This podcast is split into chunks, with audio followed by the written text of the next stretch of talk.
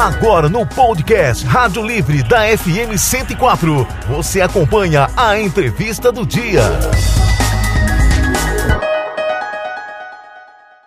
Epaminondas Vicente Silva Neto. Quem é? Carinhosamente conhecido como Papi, Ah, tem bom. 35 anos, casado, três filhos, estudou gestão pública e já esteve à frente de questões relacionadas às políticas públicas de emprego quando assumiu o cargo de gestor do trabalho na Fundação do Trabalho de Mato Grosso do Sul, Funtrab. Foi eleito pelo Solidariedade com 4.152 votos em 2017 para seu primeiro mandato. Foi convidado para assumir a função de terceiro secretário da mesa diretora do Legislativo, um dos únicos da chapa em seu primeiro ano de mandato. Agora, reeleito para o segundo mandato na Casa de Leis com 3.078 votos. Vereador Pape, bom dia. Bom dia, Joel. Bom dia a todos os amigos aí da Educativa. Bom dia, Eva. Bom dia a todos amigos que estão nos ouvindo nessa segunda-feira abençoada, Joel. Ô, Papi, como é que tem sido, né? É, a gente vai falar, é claro, da audiência pública, é importantíssimo. Eu tive até é, é, um feedback dela, né? na- na- na- ouvindo falar muito bem a respeito.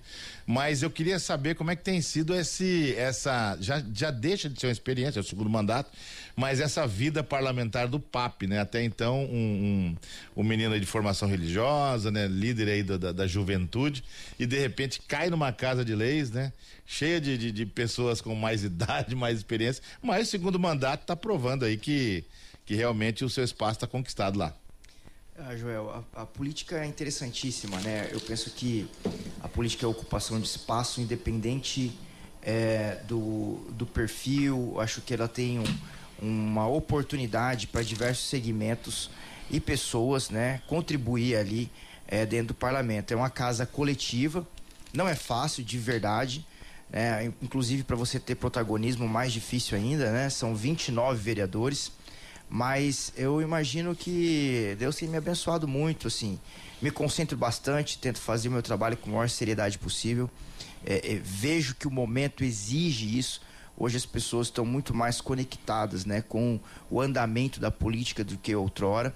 E, e essa exi- exigência faz com que os parlamentares fiquem mais concentrados. Hoje a gente tem uma sessão transmitida na internet, a gente tem uma sessão que passa depois na televisão, a gente tem a, a- a internet toda aberta aí o tempo todo.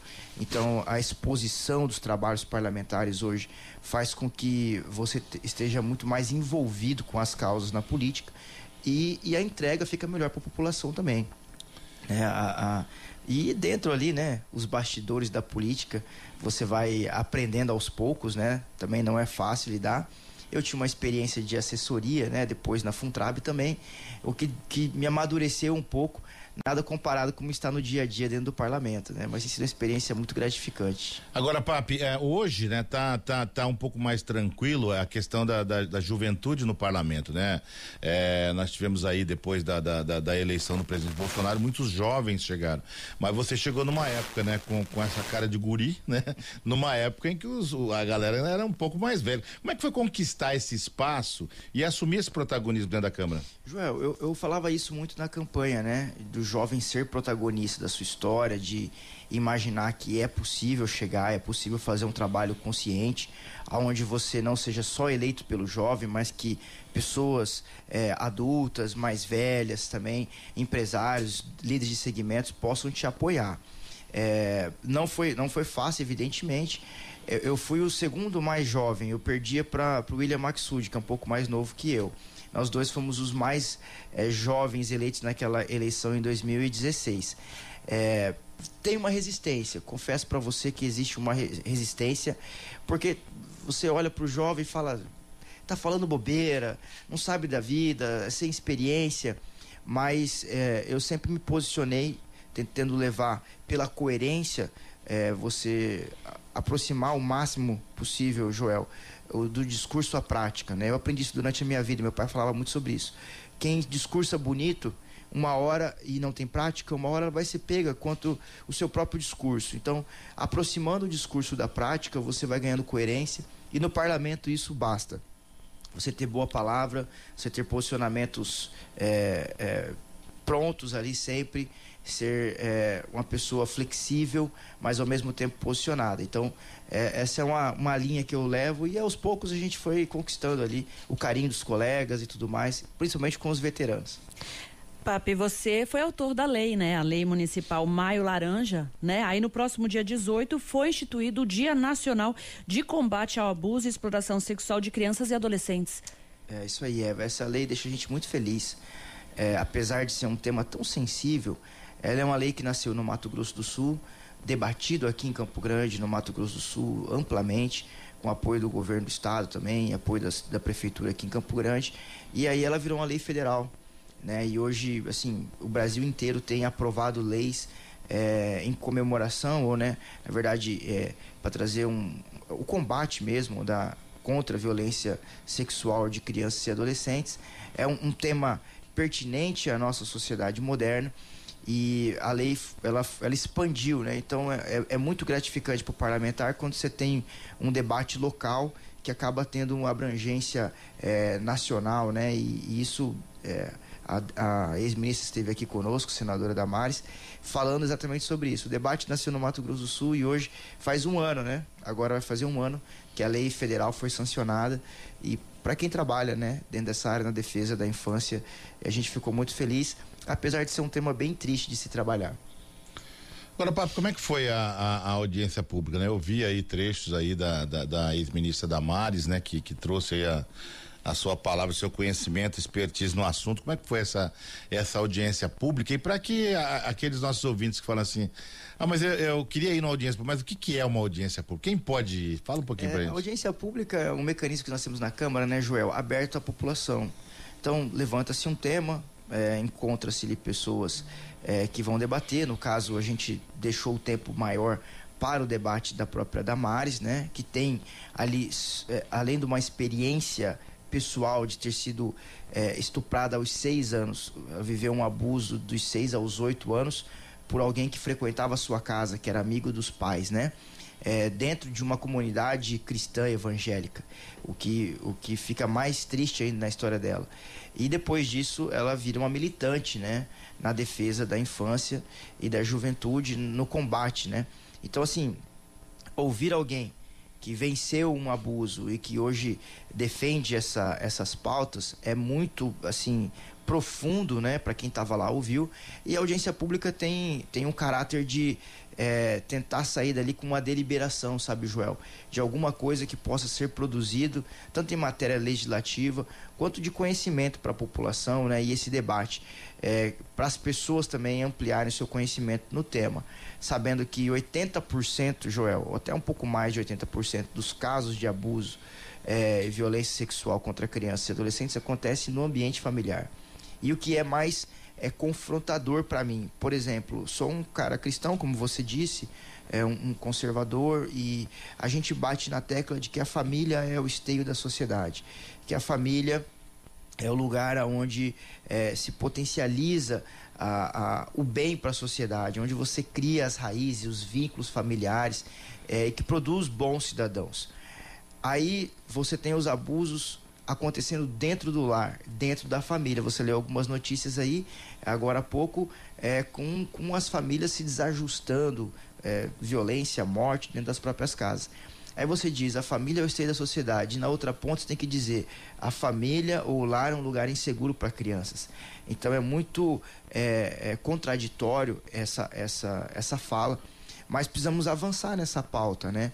Um dos, dos motivos de eu estar aqui é anunciar para todos que estão nos ouvindo, Joel, que a denúncia ela é fundamental nesses casos, porque é uma, é uma violência é, silenciosa, mas avassaladora para quem vive o abuso. Então, e a gente vive uma sociedade hipócrita. Eu vejo o Brasil assim, é um país onde as pessoas são muito carinhosas para fora, Joel, muito amistosas, sorriem para todo mundo, são, são, são pessoas alegres, mas quando entram nas suas casas, é, ali à noite, é um tio, é um pai, é um padrasto, uma madrasta que entra no quarto à noite de uma criança para cometer abuso, para cometer violência sexual e fica com a aparência de muito bom, muito bonito, muito saudável, famílias bonitas, internet todo mundo sorrindo, mas essa criança está sofrendo abuso e às vezes por muito tempo sem que ninguém perceba.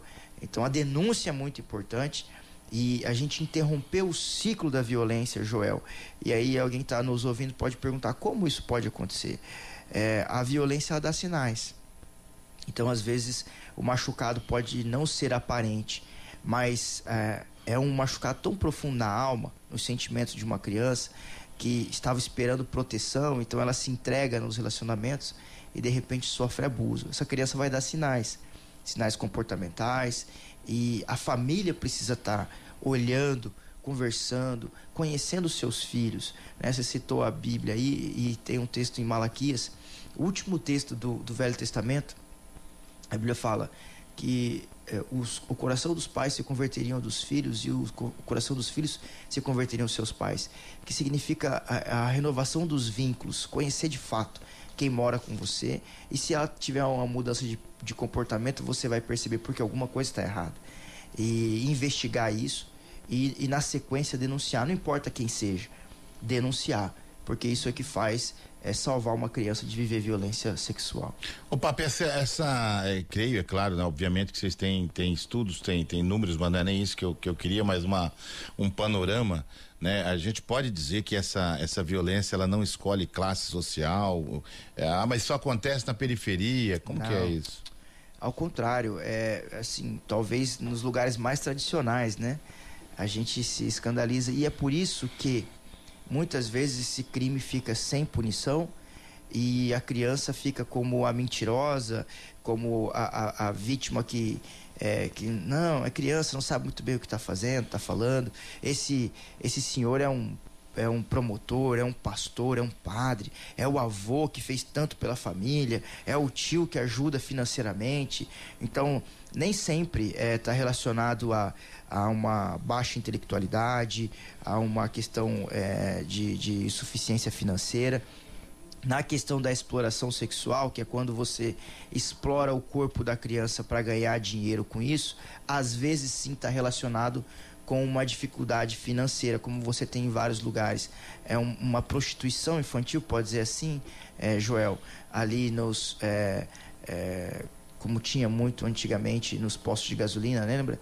A exploração sexual para crianças, para caminhoneiros e tal, que acontecia muito. Depois teve boas fiscalizações nesses, nesses crimes e a gente teve uma diminuição no Brasil. Mas ainda existe muita exploração dentro da classe indígena, você tem muita exploração sexual, que é quando você vende né, o corpo da criança ou explora a criança sexualmente. Mas todo tipo de abuso, né, seja ele é, verbal, de toques, ou até o próprio é, estupro, né? Você ter a relação sexual com a criança. É, e, e, os pedófilos também que agem na internet, né, trazendo ali é, o que chamam hoje moderníssimo, né? Antigamente nem se imaginava isso, mas o estupro virtual, que é quando aquele aliciador, o abusador, é, se disfarça na internet é, de alguém mais jovem, né? E começa a, a, falar com meninos, com meninas na internet, até ganhar confiança, levá-los ao encontro ou até mesmo uma, um, um contato ali virtual é, em temas sexuais, trocas de foto e tudo mais, e depois é, fica ali é, ameaçando essa criança que vai expor as fotos, que isso, que aquilo, e aí ganha ali é uma é, né, uma autoridade sobre essa criança para que ela faça tudo o que ele quer. E ela contou um caso, e depois a gente tem um caso aqui também em Mato Grosso do Sul, onde um abusador já tinha abusado 61 meninos com esse, esse estupro virtual é, através da internet. Então, eu penso que é uma reflexão que todos devemos fazer, é, porque acontece em todas as famílias. É preciso que os pais estejam muito atentos ao que os filhos veem na internet, com quem falam, é, cuidar muito, muito, muito. Casos assim, é, muito tristes, Joel. Por exemplo, uma mudança de comportamento, Eva. Uma, uma garotinha que dormia muito na escola. Dormia muito na escola, Joel. E aí os professores, poxa, essa garota é muito preguiçosa, essa garota não está afim de estudar, essa garota, o que está acontecendo com ela? Na verdade, ela ficava acordada para não ser abusada à noite. Porque quando ela dormia era quando o abusador ia tocá-la. Então ela ficava acordada para que se acontecesse alguma coisa, ela gritasse, ela fazia alguma coisa para não ser abusada. Quando chegava de manhã para ir para a escola, ela estava com sono e dormia na aula. Então, assim, muitas vezes o reflexo do comportamento pode ter por trás um gravíssimo problema de um abuso dentro da família. E aí eu pergunto para vocês e todos que estão nos ouvindo, Joel, como que fica o futuro de uma pessoa? Como que constrói um ser humano? Como que se constrói um indivíduo que a gente quer que seja um grande cidadão, uma grande cidadã, se dentro da sua história, na trajetória onde ela estava sendo formada, que deveria ser protegida tanto pelos pais quanto pelo Estado, ela estava ali sendo abusada é, sexualmente.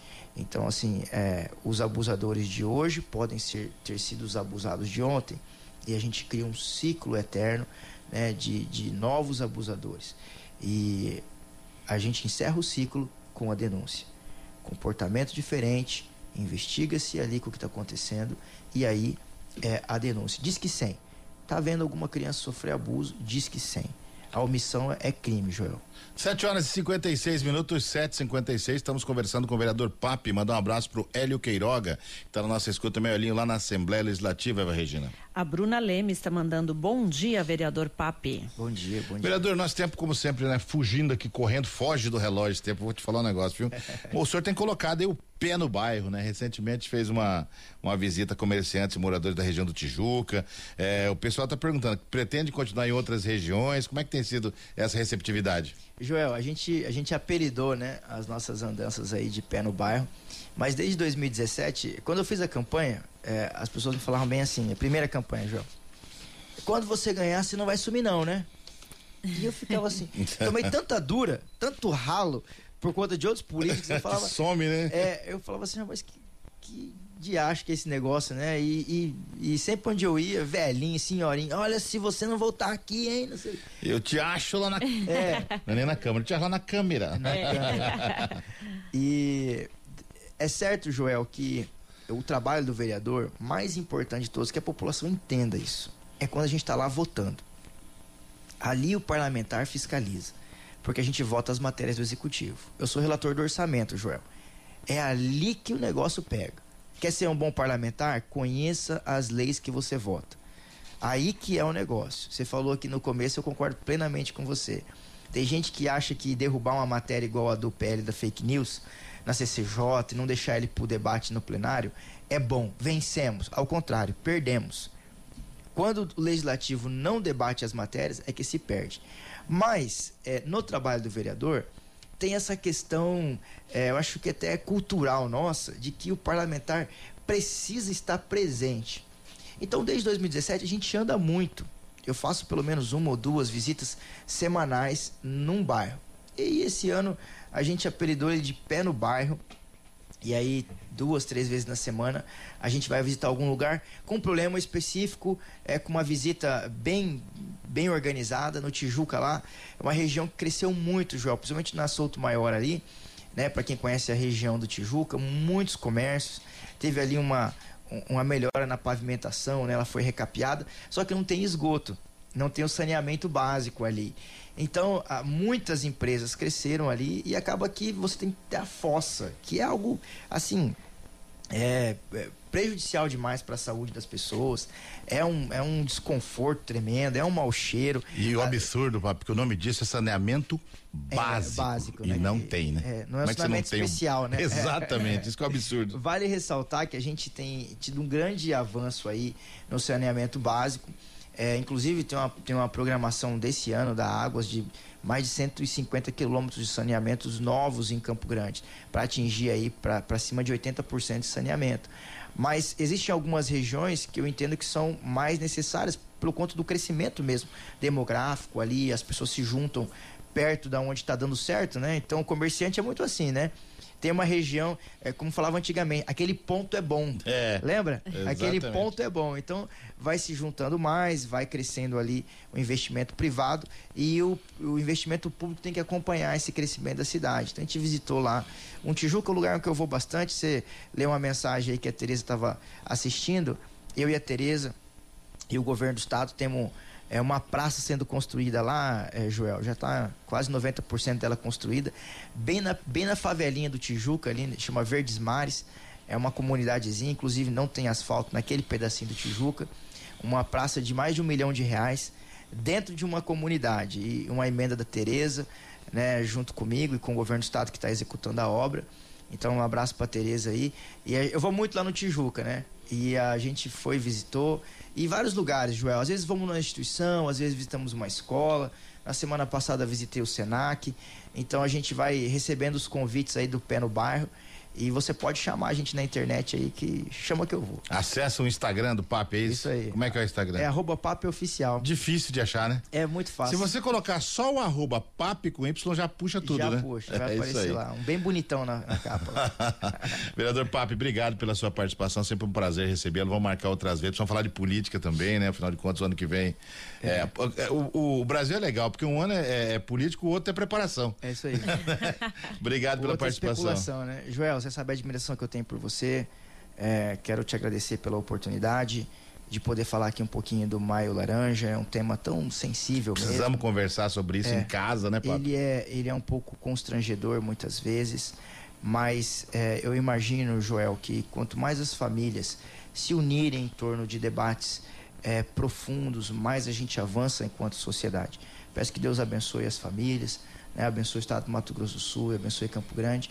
Também te agradecer, Eva, pela, pela recepção aqui, todos os amigos da Educativo. Que Deus abençoe a sua semana. Você conferiu a entrevista do dia no podcast Rádio Livre da FM Educativa 104.